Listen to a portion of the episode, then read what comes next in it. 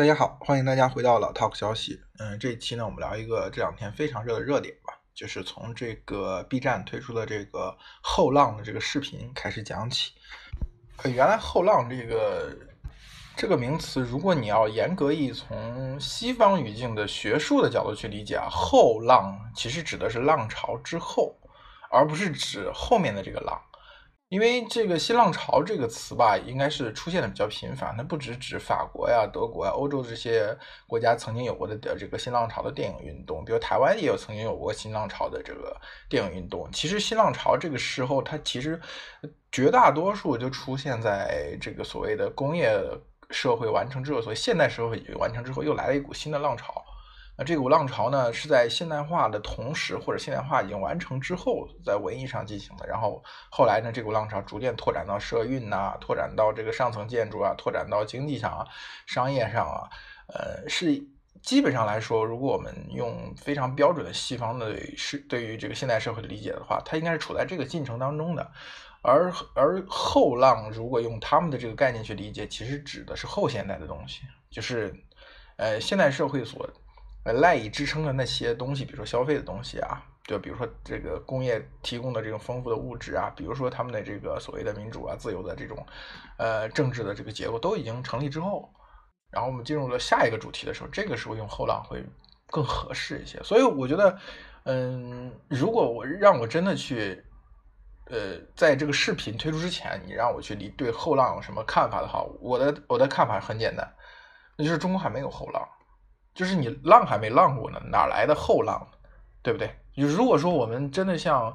呃，比如说像许知远经常说的那个，他非常向往的那个商业的力量和这个文艺的力量啊，和社运的力量互相激荡，然后产生一个类似于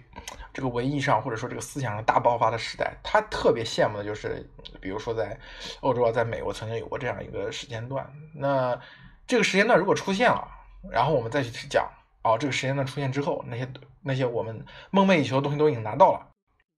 然后我们来讲后浪。但是你今天在呃 B 站推出这个视频之后，为什么很多，尤其是相对来说西方的文艺消费的多一些的人，他尤其反感，就是因为你真的谈不上后浪，没有浪过，真的没有浪过。你这个后浪，其实严格意义上，就像我昨天说，就是九五后吧，可能。嗯，很多博主也提到九五后。我们今天讲，昨天还有一个热点，就是这个腾讯文学，呃，这个阅文集团，因为因为这个新的这个跟作者条款，网文作者大部分都很年轻啊，二十出头不到三十岁的样子，那他们可能严格意义上真的算后浪。那你看他们在面对这个这样一个非常不公平的条款的时候，他们五月五号提出要断更一天，他们得到的是什么呢？平台可能就强制把他们的草稿箱就发出来了。对吧？如果说这个后续有今天五月五号这天不更新的作者，那后面可能又会受到一些利益上的损失，他就会压制你的这种嗯组织这种集体的行为吧，对吧？这个集体行为某种意义上，你如果在之前看的话，往前看的话，其实就是罢工嘛，对不对？那罢工这个事儿，比如说在六十年代、七十年代美国的罢工是。呃，卡车司机罢工啊，铁路工人罢工啊，对吧？包括这个好莱坞的各各种的编剧的工会啊，对吧？这个演员的工会啊，他们有非常多的这种面向演员的这种保护的条款，你每天只能干多少，对吧？每天只能录多少期节目，只能录多长的时间电影，要休息多久，对吧？每个人的工作时长，这些都是在那个时候，就其实是在文艺上新浪潮的过开始，就是美国的民权跟民权运动相比，就是稍微靠后一点。民权运动的后期，民权运动的前期可能最主要的是这个种族问题嘛。那后后期的话，越来拓展到越来越多的领域。那个时候，如果问题解决了，今天你们后浪，就所谓的后浪，我们现在这个语境下的后浪，你们是不会面对到今天你们这个网文作者面对阅文集团这种弱势、这种无助，对吧？所以说你们谈不上是后浪，我们是一浪，都是没有浪起来的浪。就是具体谈到 B 站的这个。呃，视频本身，我觉得这算是这几年来说比较呃现象级的一次传播，但是也是一个非常标准化的传播。怎么讲呢？就是它的传播路径是一开始就策划好的嘛，它是一次非常经典的运营事件。然后第二点呢，就是这种所谓的呃，中国一一直以来是一个崇拜老人的社会嘛，就是我们老人家有家有一老如有一宝，非常崇拜老人的经验。但是这两年因为互联网，因为消费社会嘛，所以其实是一个崇尚年轻人的社会，就是一个后育文化嘛，就是不断的讨好年轻人。包括前前几年的投资人也是这样的，经常就弄出来个九零后、九五后，后来有九七九八的什么天才少女。就是特别希望在年轻人身上寻找这个社会未来的这个呃预言呐、隐喻啊、潮流啊。我觉得这就是这两年非常媚俗的一种文化，谈不上是什么，就是哦，这个后浪这个事情给大家多大的启示？它不是的。最后为什么激起这么大讨论？因为它纯粹变成两代人之间的 battle 啊，就是九五之前或和九五之后的。但那个视频当中体现出来这个标准的九五后。它其实不是一个在中国具有普遍意义的，我对我们的社会来讲，不是一个具有普遍意义的九五，它是一个就像我说的，一二线城市中产以上及其他地方的体制内家庭的孩子，可能是这样的生活，对吧？那大部分的，就像我自己在我装修房子的时候遇到的所有的小工。他们可能都是九五后，不是可能啊，应该都是九五后。我问过的最年年年龄最小的一个是两千年之后出生的，我想不起来是两千零一年还是两千零二年了，是一个小泥工，对吧？之前遇到我的一些呃，这个这个泥瓦工啊，这些电工啊，呃，有一个孩子都已经五六岁了，他但是他好像是九九四年还是九三年的，我想不起来了。就是他们也都是后浪，从年龄上来讲。但是他们所面对的生活就是，他们每天在寻找这种一天能挣三百块钱、四百块钱、五百块钱的活就找找到了就特别开心。但是也不是每天都有，有很多人，比如说看到说有些工地上就发的这个工资清单啊，一一个月收入一两万啊什么的，他不是每个月都能拿到，有大活连续的大活是能拿到，那有的时候都有空窗期，像这次疫情受受影响，半年时间都接不到活，那怎么办呢？对吧？我上次还发条微博说这个。呃，这次疫情倒是让农村的很多家庭团圆了，三代人齐全，共叙天伦之乐。农村里面的，我因为我五一的时候回去看了一趟我爷爷嘛，对吧？然后带着他去县里面的老宅，又收拾了一下午那个房子，然后发现前后左右几家，哎，都挺齐全的。我就发现这个现象。那你说他们的生活到底和这个 B 站的这个视频当中体现出来有一毛钱关系吗？对吧？这个现丰富的物质文明，丰富的精神文明，就不要说这个他们了，就说一线城市，我们今天所享受到的所谓的打成引号的丰富的精神文明，它受到了多大的限制，对吧？就像比如说我们八零后在上大学的时候所能看到的东西，今天的九零后也不是说他们看不到了，是他们不看了，甚至于。就像那个 B 站这个视频当中讲的说，呃，你们拥有了我们梦寐以求的权利，选择的权利。我觉得真的是，至少在精神文明这块，真的是谈不上，他们也没办法选。你你当然可以在几个不同的偶像之间选，但是你不能在其他的偶像和其他更深刻的、更严肃的精神生活当中选，对吧？你你谈不上有选择的自己权利，倒是有举报的权利。对吧？就是如果你看一个东西，觉得哎呦这个三观不正、屁股歪，我举报他，丢到微博上，啊，一本书就被禁了。哎，这个游戏里面有什么辱华情节，然后你丢到上面，哎呀，这个游戏就玩不了了。这个权利他们倒是有的。我倒不是呃沿袭这种特别陈词滥调的对于年轻人的指责，一代不如一代。说实话，我就说中国人年轻人他接受的都是粉红教育，我们这代人也是一样的，包括我们比我们年龄更大的一代。我当年跟托马斯聊天，托马斯他正好比我大十岁嘛，哎不对，大九岁，他是八十，他是初代八零后，我是末代八零后嘛。他说当年他在学校的时候，清华所谓的号称最西化这个这个梗款建校的这个留美预备学校，当九幺幺的消息传来的时候，他们的男生宿舍楼一片欢腾。那你从今天的角度去看，是不是很荒诞呢？对吧？当年像八零初这波人，后来去看他们的思想来说，都是相当相当亲西方的，相当自由主义的。但是在他们这个刚刚成年、刚刚能够有能力发出自己的声音的时候，他其实也是像今天一样粉红的声音。我每代都是接受这样的教育，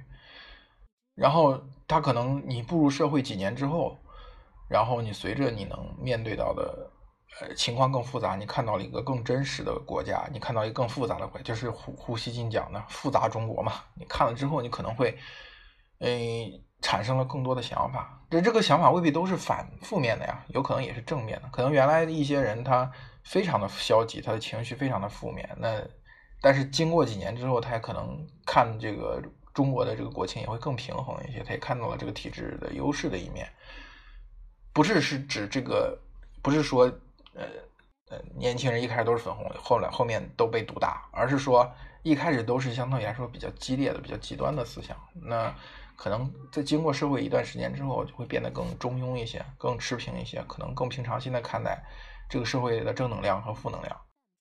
我我觉得，我觉得我们像八零后刚出道的时候，像两千年之交吧，就两啊两千零一年加入 WTO 的时候。那个时候，你们我八零后被称为后浪，也是一种感觉啊。你们留学变得前所未有的简单，高校高等教育也扩招了，读书也变得前所未有的简单，对吧？然后中国加入 WTO 之后，经济发展非常快，收入增长非常快，然后那个商品房市场也开放了，很多人搬进了楼房，物质条件增长也非常快。虽然你从绝对值上来讲，跟今天没有办法比，还是差了不少，但是你要从增量上来说，你跟前一代人的变化，八零后对六零后来说，那个增量、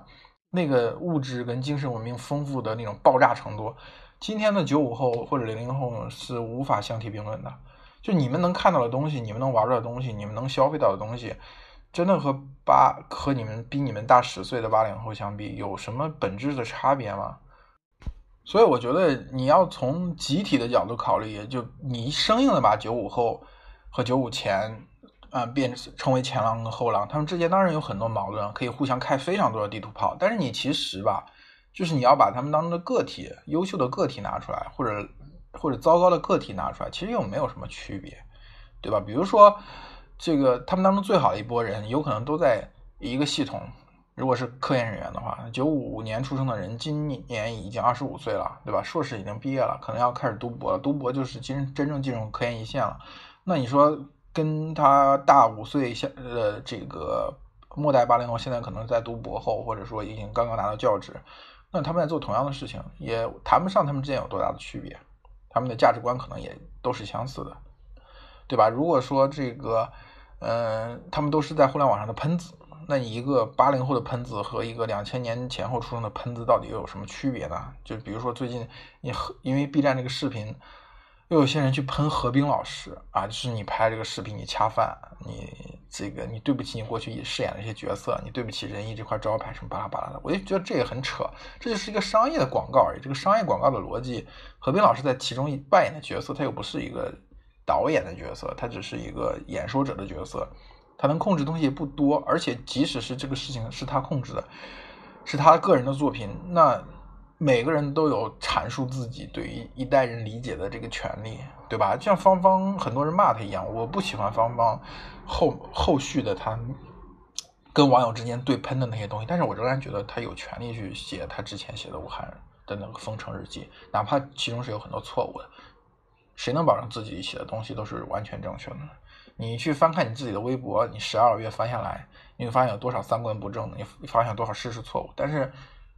没有人应该有权利去剥夺你写微博的权利吧？如果出现这样一个人，你一定会很反感他。所以在这里，我就是说，我觉得吧，大家一定要有一个意识啊，嗯，跟你政治观点相同的人或者相似的人，大部分都是傻逼，都是垃圾，对吧？而那些真正和你能够成为朋友，你要应该珍惜他，珍惜他的学识，珍惜他的品德的人，大部分人他跟政治观点和你并不相似，都有区别。但是，之所以大家能够互相相处，不是因为政治观点，而是因为大家坚持自己政治观点，或者发现自己政治观点的方式，到底是不是一个理性的、客观的、可以交流的这个状态，还是说就是喷、谩骂、就是举报？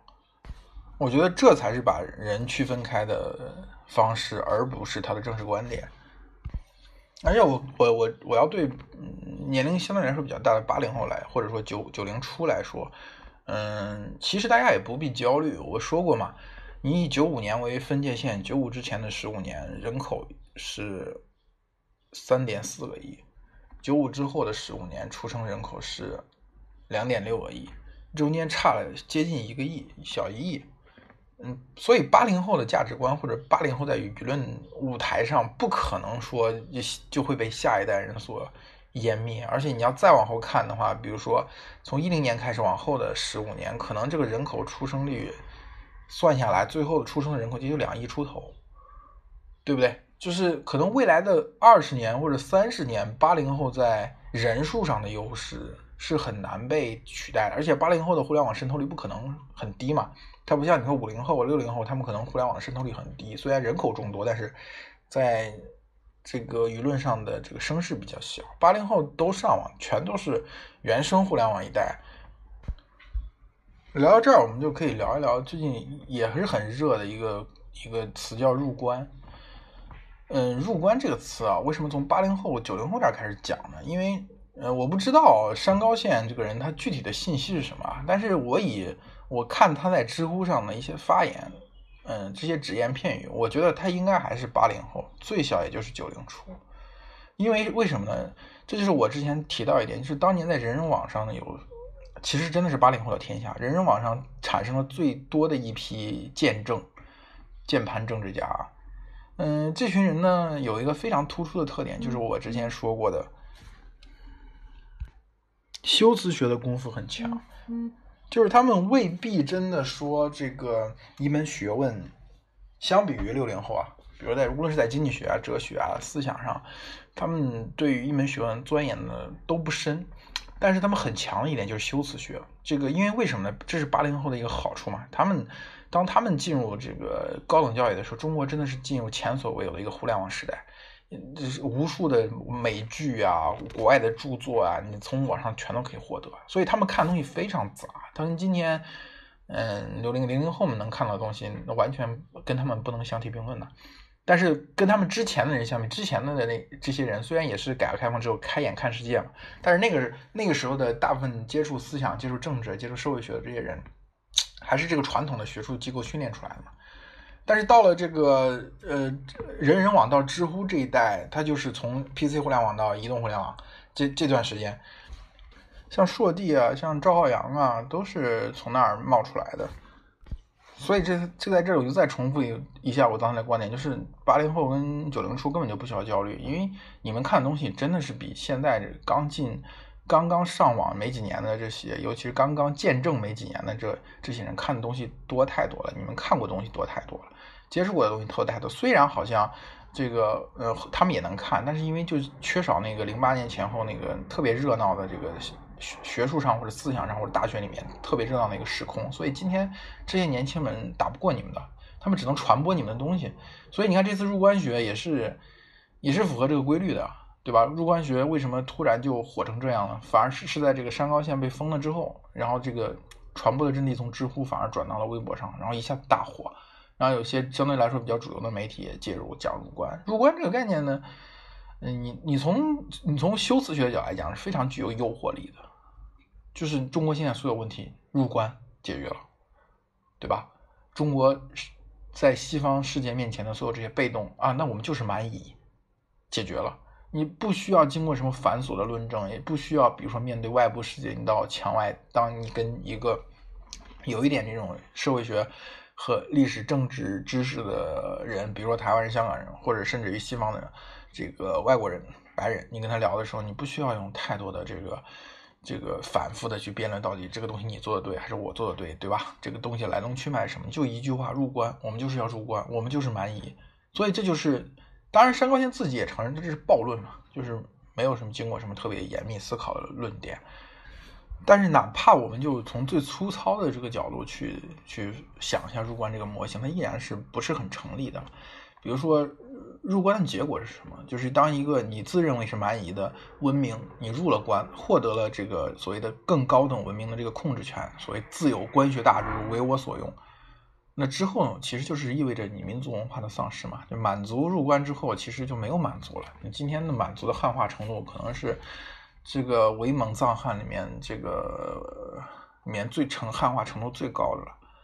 对不对？然后我们再讲一下入关，嗯，去入西方世界的关，那西方世界的关到底在哪里？对吧？你哪怕从最粗糙的角度，你看了一两本最简单的、最极简的欧洲史、西方的文明史，你也知道，这个西方的文明就是这个围绕地中海的这个珍珠构型，它不像我们呢，它是一个所谓的在一个封闭地理单元里面，那个中原四周是相对来说这个环地理环境比较封闭，外边人很难进来，但是你往外出也很困难，对吧？嗯。欧洲文明，罗马经过几次变化，对吧？你第一罗马、第二罗马、第三罗马，甚至于美国说现在美国第四罗马，那它这个罗马在不断迁徙的过程中，其实就是围绕着一个类似于地中海这样的地理单元。那过去的地中海就是地中海，后来的地中海可能变成了北大西洋，对吧？再后来地中海可能变成了太平洋，它其实都是一个围绕着这样一个地理单元去展开的这一连串的文明，出现了一个在其中出现了一个主导的文明。那你这样一个。开放的地理单元，你怎么入关呢？你入哪里是关呢？对不对？入关这个东西，其实如果你严格意义上讲，在中国历史上发生次数太多了，根本不只是清朝入关这一件事情。比如说宋朝的呃成成立，其实也是也是建立在这个所谓的河间集团沙陀族的这个武装力量的入关的。呃，前提下，那比如说这个南北朝时期就更不用讲了，就是入关这个事情在中国历史发生一遍又一遍的前提就在于我们这个地理单元，就是我们的这个经济文化重心处在这个地理单元的中心，然后四周呢，四周呢产生一些边缘的力量，边缘的力量想要登上这个中心舞台，你就只有一个办法，就是入关，然后你改变这个这个这个历史的走向，你从这个边缘文明登上历史舞台。但是就是欧洲的、美国的，你从全球视角去看。他们的这个每次文明的转移，就是就是相当于是一个顺时针或者逆时针这个时针结构，对吧？时针的顶端是就像我说一连串围绕地中海的珍珠，每个文明就像一个珍珠一样，对吧？你随着这个这个这个呃贸易路线，对吧？随着呃宗教技术的传播，那可能这个罗马在不断的像时针波动一样的迁徙。入关和后浪这两个东西，我今天为什么要放在一起讲呢？就是，哎，后浪们在讨论着入关，后浪们非常急切的入关，呃，甚至于因为他们太想入关了，把这个前浪视为是敌人，对吧？就觉得前浪们不行了，就是我们这一代的星辰大海就是要入关，入关了之后，中国的问题就一劳永逸的解决了，而因此。这个非常犹豫，非常踌躇，还觉得西方，嗯，依然是百足之虫，死而不僵，或者说依然是这个瘦死的骆驼比马大的这些前浪，他们就觉得这些人不行，赶快把这个历史的方向盘，这个舵手的位置让出来给他们。嗯，但说实话，就是这个思想法也非常的幼稚。就是我上次在录新三届与老三届的时候，我讲过嘛。这个五零后还要在中国的历史舞台上扮演非常重要的角色，呃，六零后会是主主要的执行者，五零后仍然会是拿方向的人物。你们所说的前浪还这个打着灯笼还找不到呢，打着望远镜也还看不到呢。那你们这些后浪着急着抢班夺权，能抢哪里的权？从哪里夺权呢？而且，就像在思想文化上的繁荣，八零后再怎么说，也还是赶上了很长时间的一段时间的这个文化上的宽松和繁荣。嗯，后浪们所享受的时间更短，包括物质上也是。不要看 B 站那个视频被他误导了。你从这个，呃，中国过去四十年最大的财富盛宴，其实就是房地产市场嘛。你从房地产市场上也能看，八零后确实很难受啊。但是八零后基本上还是都上车了，九零后所面对的可能是一个更加困难的、更加依赖父母、依赖六个钱包。很，因为你要想依赖六个钱包的结果是什么？依赖六个钱包的结果就是你更无法反抗你的上一代，因为你上一代是你的经济来源。嗯，八零后们，尤其是八零后的初代八零后啊，基本上你赶上零八年奥运会以前的中国入世之后那段特别繁荣的时代，后面又赶上了互联网、新科、新技术啊。对吧？这些华为啊、呃、百度、阿里、腾讯这些公司，你今天来讲财务上也就差不多了，你也不用想太多，对吧？对于九零后，尤其是九五后，就像我之前还录过一期那个关于互联网的代际的这一期节目，也讲了嘛。基本上九二年之后，嗯，大众创业万能章创新的这个红利就很难吃到了。九二年之前还可以。所以后浪们的优越感，就是王朔之前说那句话：不要让年轻成为你唯一的武器。你们要想这一代人到底要干嘛？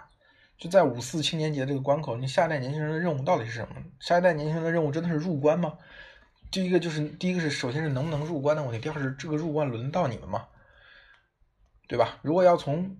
更加务实的角度来看，我觉得你们更要处后浪们要处理的问题，就像这次，呃，腾讯的阅文集团所推出这个霸王条款一样，你们未来可能是更多的从事于创意行业的，更多的从事于服务行业的，你们怎你们怎么去面对未来经济的萧条？面对未来这个在缺少劳动保护，在缺少这个。呃，民间的组织能力的前提下，你怎么和那些更大的玩家、那更大的资本去博弈？这是你们要想的。因为，嗯，在经济发展的繁荣时期，权力可能会宽松一些，管理可能会管制可能会宽松一些，而资本本身也更加具有竞争性，而不是垄断性，对吧？他可能更希望投资于年轻人，更希望去投资于新的技术。但是等到经济来说相对来说比较萧条的时候，这个时候可能就要回归原教旨了，就回归秩序了。回归秩序的时候，其实受压迫最多的、受压抑最多的，真的是年轻人。对于已经三十五岁、四十五岁的人来说，他们某种程度上都已经在经济繁荣时期完成了自己的原始积累。那你们面对的，你当然你不能说。拿九零后当中非常成功的，九五后当中非常成功的这个博主，你去比比八零后当中的竞争失败的 loser，你要从整体在对社会财富参与社会财富的分配和他们的这个呃阶阶层的流动性去看的。所以，我我我其实，在微博上也讲，我是希望一代人、两代人、三代人，大家能够互相不否认对方的精神遗产吧。就是最好是真的是浪潮，真的浪是一一浪接一浪的去完成统，都是朝着。这个从大海朝着岸的方向冲过去的，对吧？嗯，你可能一代人是是搞这种呃文艺的，那一代人是搞商业的，那一代人是搞社运的，那几代人之间可能有一些差异，但是都朝着一个共同的目标去构建一个社会，它所谓的它的崇高性、正当性啊，构建这个社会的现代性啊，对吧？如果大家都能够在这个里面分到一杯羹的话。大家也不会有那么多的焦虑，也不会那么互相的开地图炮啊、攻击啊，就是一你你说一代不一代，他就说你们这些老家伙都过时了。其实这也是非常悲哀的事情，好吧？那我们这一期讲的其实也蛮长的，节奏其实有点慢，我就跟大家分享这么多。那我们下期再见。